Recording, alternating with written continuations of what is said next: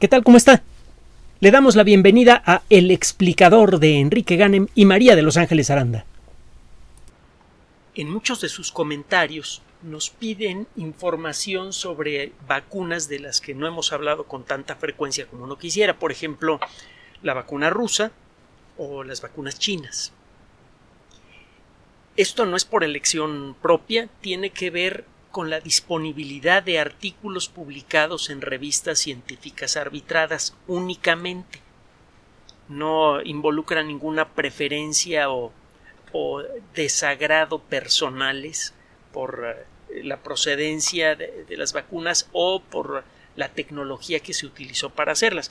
En su momento hemos eh, hablado de los resultados publicados, por ejemplo, de la vacuna Sputnik V y son bastante buenos. Y bueno, pues ahora tenemos para usted un trabajo que como otros puede usted descargar de manera gratuita de una revista científica de primer nivel. La revista es eh, la que se dedica a, a, enfermedades infecciosas de la editorial The Lancet. Acuérdese que las grandes editoriales en el mundo de la ciencia muchas veces arrancan ofreciendo una revista y lo hacen a veces por más de un siglo, y ahora en la era del Internet se hace factible generar muchas revistas diferentes especializadas en temas asociados con el tema central del editorial. Y bueno pues cada una de esas revistas electrónicas ofrece artículos de primerísimo nivel. Estas revistas luego se pueden conseguir también en formato impreso en muchas ocasiones The Lancet, la Lanceta, ofrece, entre otras, una revista que se llama Infectious Diseases, enfermedades infecciosas. Y en el número correspondiente al día, ahorita le digo, ah, pues mire nada más, 26 de julio de 2021, es decir, hoy, un artículo en el que se hace un análisis de la vacuna Convidecia ese es el nombre eh, genérico, comercial, bueno, no genérico, el nombre, pues no comercial porque realmente eh, todavía no es un producto comercial, es, es, el nombre de producto que eventualmente podría volverse comercial de la vacuna conocida de manera más formal como AD5-NCOV con V. Es una vacuna que inicialmente se ha planteado como intramuscular de una sola dosis. Se hicieron pruebas de fase 3 en Argentina, Chile, México, Pakistán, Rusia y Arabia Saudita. En total, estas pruebas de nivel 3 involucraron a 40.000 participantes. Ya platicamos que la vacuna tuvo una efectividad del 65.7% en evitar enfermedad moderada y un 91% en prevenir la enfermedad severa. Estos números son eh, compatibles, son muy similares a los de la vacuna de Janssen que también involucra una sola inyección de adenovirus y bueno, en el caso de Janssen la efectividad es del 66%, 65.7% de las vacunas tienen exactamente la misma efectividad general. Es una vacuna de una sola dosis, esto ya es una ventaja porque no tiene que llevar dos veces personal, equipo y vacunas a los lugares donde se aplican y además se puede almacenar a una temperatura de entre 2 y 8 grados centígrados. Eso tiene grandes ventajas para poder llevar la vacuna a todos los rincones de un país enorme y complejo como el nuestro. O como lo es China, que es todavía mucho más grandita, o Rusia. Bueno, es una vacuna protectora, reduce en mucho el riesgo de la enfermedad grave. Volvemos a lo mismo que hemos explicado en otras ocasiones con respecto a las probabilidades. Una vacuna que ofrece un 90% de probabilidad de protección contra una enfermedad deja desprotegido al 10% de las personas que se la ponen. Si tiene usted una enfermedad muy contagiosa y tiene un millón de personas eh, que se van a exponer a la enfermedad tarde o temprano y a todas les pone la vacuna, usted va a encontrar a 100.000 personas que desarrollan una enfermedad más o menos seria. Decir, si la, si la vacuna evita la enfermedad grave en un 90%, significa que de cada millón se van a enfermar 100.000 personas. Si la efectividad es del 98%, haga usted sus números, significa que en lugar de eh, 100.000 eh, se van a infectar 20.000. Si usted ve 20.000 personas enfermas, pensará la vacuna es un fracaso, no sirve para nada y estaría usted eh, tomando una decisión equivocada. La vacuna sirve y sirve muy bien. Lo que pasa es que no puede proteger de manera perfecta. Y esto, estas limitaciones de las vacunas parece que tienen más que ver con la genética de la gente que recibe las vacunas que con la calidad de las vacunas mismas. Ya platicaremos de eso en otra ocasión. Hay varios estudios en, en curso en donde se trata de relacionar la genética individual con la respuesta inmune. ¿Por qué algunas personas se enferman con facilidad de manera grave y otras no en el mismo entorno? ¿Por qué en algunas personas las vacunas funcionan bien y en otras no tan bien? Todos esos son temas que están relacionados con la respuesta individual, obviamente de naturaleza genética, a las vacunas y a la exposición al virus. Bueno. Entonces la vacuna eh, es una vacuna de una sola dosis que inicialmente se ha ensayado por vía muscular, intramuscular. el poner inyecciones tiene muchas limitaciones y, eh, algunas eh, señales de advertencia. Déjeme explicarle. Por una parte, no cualquiera sabe inyectar. Inyectar en músculo es mucho más fácil que inyectar en, una vena. Pero bueno, de todas maneras se necesita saber cómo inyectar. Si usted logra tocar un, nervio, va a producir un dolor muy intenso, una inflamación severa y probablemente algunas consecuencias que pueden eh, prolongarse por un tiempo. Eh, si usted no sabe cómo inyectar, puede introducir gérmenes patógenos en el sitio de la, de la aplicación de la vacuna. Puede usted transmitirle su inseguridad a la persona que la va a recibir. Y a mucha gente no le gusta, no le gustan las agujas. En algunos casos, este disgusto es simplemente mm, molestia y, y, basta con apartar la vista de la aguja para que nada pase, pero en otras ocasiones el sistema nervioso de una persona puede reaccionar de manera tan intensa que la persona se puede desmayar o salir corriendo despavorida antes de ponerle la inyección. Es una reacción normal que muchas veces la gente no puede controlar. Y el caso es que si usted va a vacunar a millones de personas para proteger a la población de una enfermedad contagiosa y potencialmente grave como esta, pues aunque sean muy raros los casos de personas que reaccionan mal a, a, una inyección, va a tener usted muchos casos de esos todos los días en un centro de vacunación desde la gente que se pone nerviosa y eh, se pone a veces agresiva o,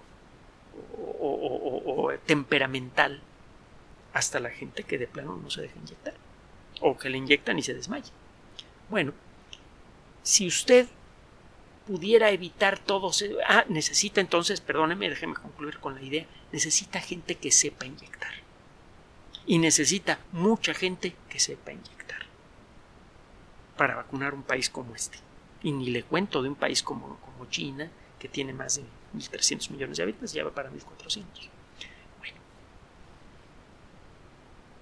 Es por eso que es interesantísimo el resultado de las pruebas de nivel 1 de la versión intranasal de la vacuna con videcia.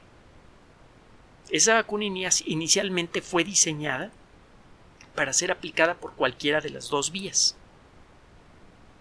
Por cuestiones técnicas eh, y, logísticas, resultó más rápido sacar la vacuna inyectable y por eso se eh, pudieron acelerar las pruebas de nivel 1, 2 y 3.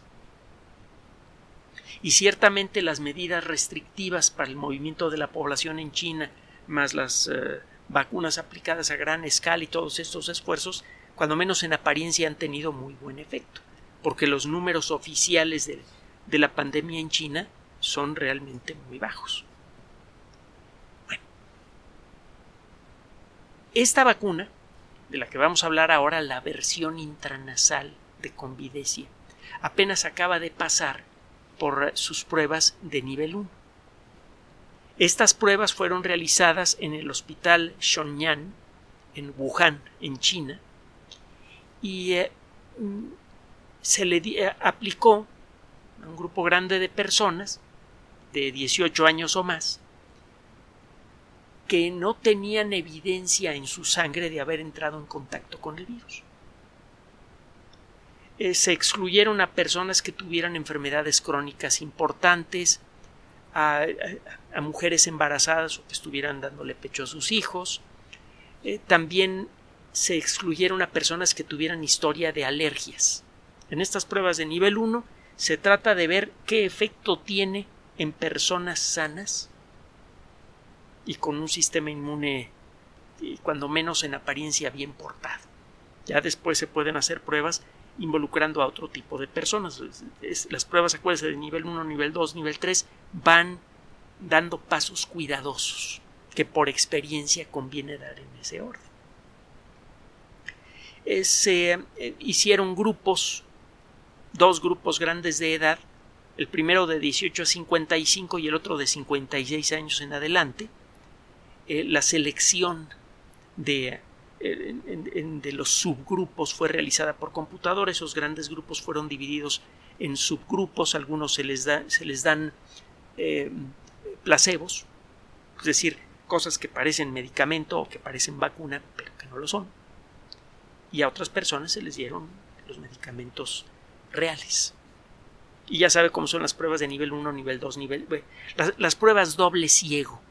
Hemos platicado de esto.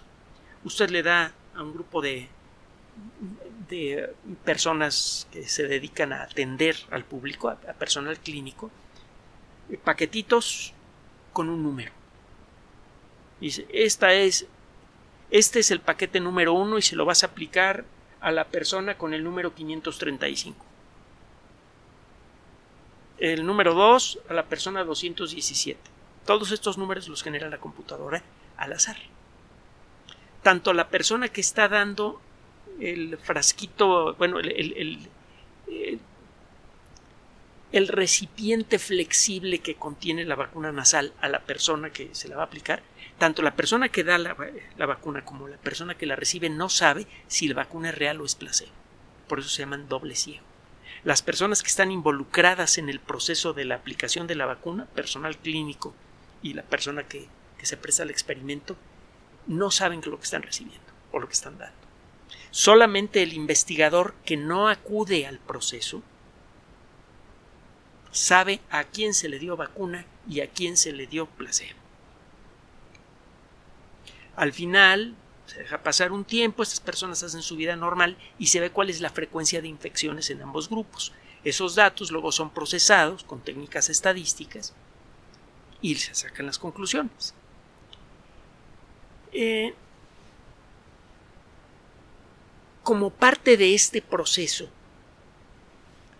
en estas pruebas de nivel 1 a un grupo, a, algunos subgrupos de estos dos grandes grupos, los de 18 a 55 y los de 56 en adelante, se les dio la vacuna intramuscular, la vacuna inyectada, para establecer una base de comparación entre la gente que no tiene vacuna, la gente que tiene la vacuna intramuscular y la gente que tiene el mismo tipo de vacuna, pero intranasal. La gente que recibió la vacuna intramuscular recibió una dosis o dos dosis. Esta vacuna fue inicialmente pensada para dar una sola dosis y tiene un nivel de protección bueno. Bueno, pues también se quiere ver qué tanto aumenta la protección con dos dosis. Mm, los, eh, eh, la primera vigilancia importante que se estableció en los grupos que recibieron las inyecciones fue ver qué síntomas tenían en los primeros siete días después de la vacunación. Y cómo estaba respondiendo el cuerpo en términos de su capacidad de defensa contra SARS-CoV-2. Fue lo primero que se, que se revisó. Y después se esperaron hasta 28 días después de la aplicación de la última dosis para las personas que recibieron dos dosis para ver qué es lo que pasaba.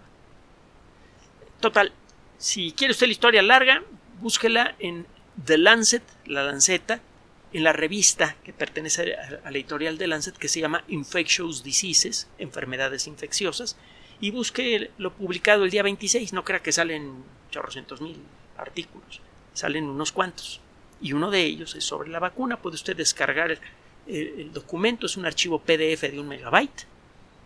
Así que si está usted escuchando este audio, tiene usted ancho de banda suficiente para descargar en un momentito ese archivo y consígase un café, galletitas o alguna otra cosa que le guste y siéntese frente a una computadora, abra la Wikipedia y empiece a leer el artículo y cosa que no entienda, busquen en la Wikipedia, si no, la busca por ahí en el Internet y si no le entiende, pues nos echa una, un, mensajito y nosotros con mucho gusto eh, le explicamos. Bueno, el caso es que salieron varios resultados interesantísimos. Resulta que se encontraron más personas con efectos secundarios molestos, urticaria, dolor, fiebre, ese tipo de cosas, en las personas que recibieron la vacuna intramuscular. Las personas que recibieron la vacuna intranasal tuvieron sustancialmente menos molestias. Si ya son raras, muy raras, las molestias importantes producidas por las vacunas actuales, el saber que cuando menos en este caso la vacuna que entra por aerosol genera menos efectos secundarios es todavía más interesante. Menos de qué preocuparse en materia de salud pública por el hecho de aplicar la vacuna. Las personas que recibieron eh, la vacuna intramuscular tuvieron 49 eh, casos en el primer grupo control de 78 participantes. Y de 78, 49 tuvieron molestias, el 63%. Y las personas que recibieron la vacuna en aerosol fueron 13 personas que declararon tener molestias de 52, el 25%. Es decir, casi, casi se redujo entre... Eh, se redujo casi a la tercera parte el número de personas que declaraban tener molestias.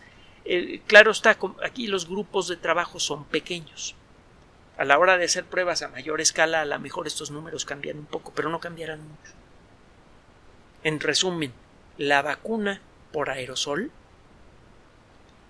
eh, produce menos molestias. Primera consecuencia interesante, primer dato interesante no se encontraron eventos importantes en los 56 días después de la primera vacuna. Es decir, efectos adversos realmente serios no se encontraron con este grupo pequeño. A lo mejor si le aplica a un millón de personas, pues sí aparecen algunos casos de efectos severos. Acuérdense que hay gente que puede desarrollar alergias fulminantes gravísimas, shock anafiláctico, a las nueces, a los camarones, al ácido acetil salicílico, algunos antibióticos, a casi cualquier medicamento. Y eso tiene que ver con mal funcionamiento del sistema inmune, no con la calidad del medicamento. Bueno. Pero bueno, lo mero mero. ¿Qué tan bueno resultó este nuevo producto, esta vacuna en aerosol, para proteger a la gente contra la infección? Se encontró de arranque que la vacuna es altamente efectiva para generar anticuerpos muy efectivos, neutralizantes, eh, particularmente en este caso. Si usted da una inyección intramuscular y 28 días después da usted la vacuna intranasal, se eh, produce un efecto especialmente intenso en materia de producción de anticuerpos. Acuérdese que no es lo único que hay que medir para evaluar la respuesta inmune. También hay que evaluar la cuestión de las células T, pero es, la técnica de evaluación de la respuesta de las células T está en proceso. El desarrollo de una técnica barata, segura y confiable que permita medir qué tan buena es la respuesta de las células T a una vacuna. Ya sabemos que hay que medirle, ya sabemos que puede ser diferente a la respuesta de las células B que se encargan de producir anticuerpos. Puede tener pocos anticuerpos y tener unas células T de fábula que lo protegen muy bien contra una infección. Pero bueno, el caso es que si usted da la vacuna en dos dosis, esta vacuna, el resultado es bastante bueno. No hay suficientes datos en estas pruebas de nivel 1 para saber que también se protege contra la enfermedad porque estos estudios de nivel 1 están todavía en progreso. Apenas acaban de salir los primeros resultados y simplemente el número de personas que se llegó a enfermar de este grupo pequeño para pruebas de nivel 1 es tan bajo que no se pueden sacar conclusiones estadísticas. Esto podría ser un buen indicio. No se enfermó suficiente gente para poder sacar datos confiables. Pero lo que sí se puede decir es lo siguiente. La versión en aerosol, ah, bueno, déjeme primero recordarle algo. Este es un estudio múltiple. Algunas personas se les dieron eh, dosis eh, inyectables, a otras se les da una dosis inyectable y una dosis de vacuna en aerosol, a otras personas se les dan dos dosis de vacunas en aerosol. Conclusiones. La interpretación que hacen los autores, esto no se lo estoy inventando, lo estoy leyendo de la, de la página que tengo aquí enfrente, el ruidito que usted siempre escuche que tratamos de eliminar en la medida de lo posible es el del ventilador de la computadora y eh, estamos viendo pues el resultado. La vacuna en aerosol es bien tolerada.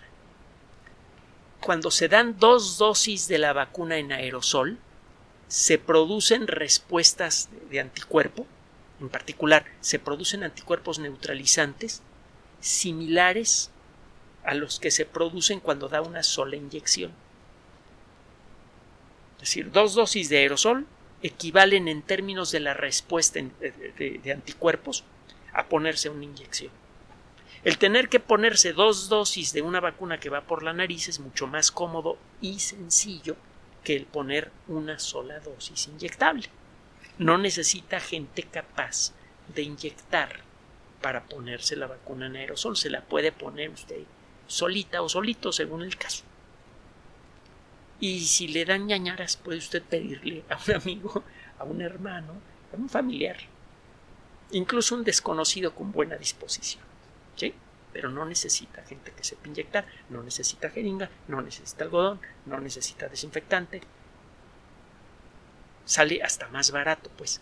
Entonces, el dar dos dosis de la vacuna en aerosol genera el mismo nivel de protección que el dar una dosis intramuscular el dar una, eh, una dosis 28 días después de la primera inyección intramuscular genera una respuesta mucho más intensa que la inyección inicial. Es decir, que parece una buena idea, cuando menos por el momento, el darle una dosis en aerosol a la gente que ya se puso la vacuna de esta de, de, eh, de esta vacuna china. Esta vacuna, le recuerdo, la vacuna Convidecia fue desarrollada por la empresa CanSino Biologics. Le sonará el nombrecito. Usted preguntó por la vacuna de CanSino. Este resultado es mucho, muy interesante. Una de las conclusiones, la conclusión final de los investigadores es la eficacia y la efectividad económica de la vacunación en aerosol debería ser evaluada en estudios futuros. Por el mismo esfuerzo económico y logístico, cargar camiones con cosas, hacer llegar los camiones fríos hasta el lugar en donde se van a aplicar vacunas, el llevar gente que las aplique, este todos esos costos hay que tomarlos en cuenta. Porque a veces, aunque tenga usted el dinero, no tiene usted ni los camiones ni la gente que sabe aplicar las vacunas. Basta aunque tenga usted un montón de dinero, con que no tenga gente que sepa aplicar vacunas para que las vacunas se queden guardadas en refrigeradores y no se le apliquen a un montón de personas. Ese es uno de los, eh, de los grandes temas de la logística. No todo se resuelve simplemente con tener el dinero o tener las vacunas. Por cierto, es uno de los motivos por los cuales eligieron al general, al general Dwight D. Eisenhower como jefe de las Fuerzas Armadas Aliadas en la Segunda Guerra Mundial en Europa. Eh, no tenía mucha experiencia en combate, pero tenía un talento especial para la logística. Y ciertamente fue la logística de las Fuerzas Armadas eh, aliadas, en particular de las fuerzas americanas, las que decidieron la guerra por tierra en finales del 44, principios del 45. Bueno, entonces regresando al tema. La vacuna funciona. La vacuna intranasal produce menos molestias y menos eh, reacciones secundarias que la vacuna inyectable. Dos dosis de vacuna intranasal en este primer estudio aparentemente producen el mismo nivel de protección que una vacuna intramuscular. Y hay evidencia que sugiere que si deja usted pasar, usted da una dosis y luego otra de la vacuna intranasal. Si deja pasar un tiempo y da otra vacuna intranasal, es probable que la resistencia suba mucho. Ciertamente si usted pone una vacuna intramuscular y 28 días después da una vacuna intranasal, la resistencia sube mucho. Es de esperarse que lo mismo pase, pase si usted da dos vacunas intranasales y tiempo después da usted una tercera dosis. El costo de las tres dosis intranasales es probable que sea comparable al de una sola dosis intramuscular. Es mucho más fácil fabricar tubitos de plástico que frasquitos de vidrio. Mucho más económico. Entonces, no hay todavía evidencia suficiente, datos suficientes para decidirse a fabricar esta vacuna a gran escala. Pero ciertamente estos resultados de nivel 1 sugieren fuertemente que vale la pena echarse de una vez las pruebas de nivel 2 y de nivel 3 e incluir en esas pruebas la posibilidad de dar tres dosis de vacuna en aerosol con un cierto régimen. A lo mejor dar una dosis, cinco días después otra dosis y 28 días después una tercera dosis, alguna cosa así. Si se encuentra que eso produce un nivel de protección bastante aceptable, entonces esa, esa debería ser la ruta preferida para continuar con las campañas de vacunación posteriores contra COVID-19. sería mucho más fácil mantener vacunada a la población de esa manera comenzando porque sería mucho más fácil convencer a muchas personas de ponerse la vacuna, porque no hay jeringas involucradas. Ahora, algunos comentarios finales. Hay otras vacunas intranasales en proceso. Estas otras vacunas podrían tener un índice de efectividad igual o superior. Y por lo que le comenté antes, vale la pena de veras hacer el, eh, que la comunidad internacional haga el esfuerzo de hacer las pruebas completas de nivel 1, 2 y 3 con estas vacunas, porque de funcionar bien, de encontrar la manera de hacerlas funcionar con un alto nivel de efectividad comparable a las vacunas inyectables de Pfizer, Moderna, eh, Oxford, AstraZeneca, se podría mantener un programa de vacunación continuo de poco esfuerzo y de poco costo, muy práctico, muy factible. Por otro lado, esta vacuna utiliza el mismo tipo de adenovirus modificados que utiliza la vacuna de Janssen. Y ya le comentamos que el cambiar la secuencia genética que va dentro de los virus para que entrenen a las células de nuestro cuerpo a fabricar proteína de pico es fácil.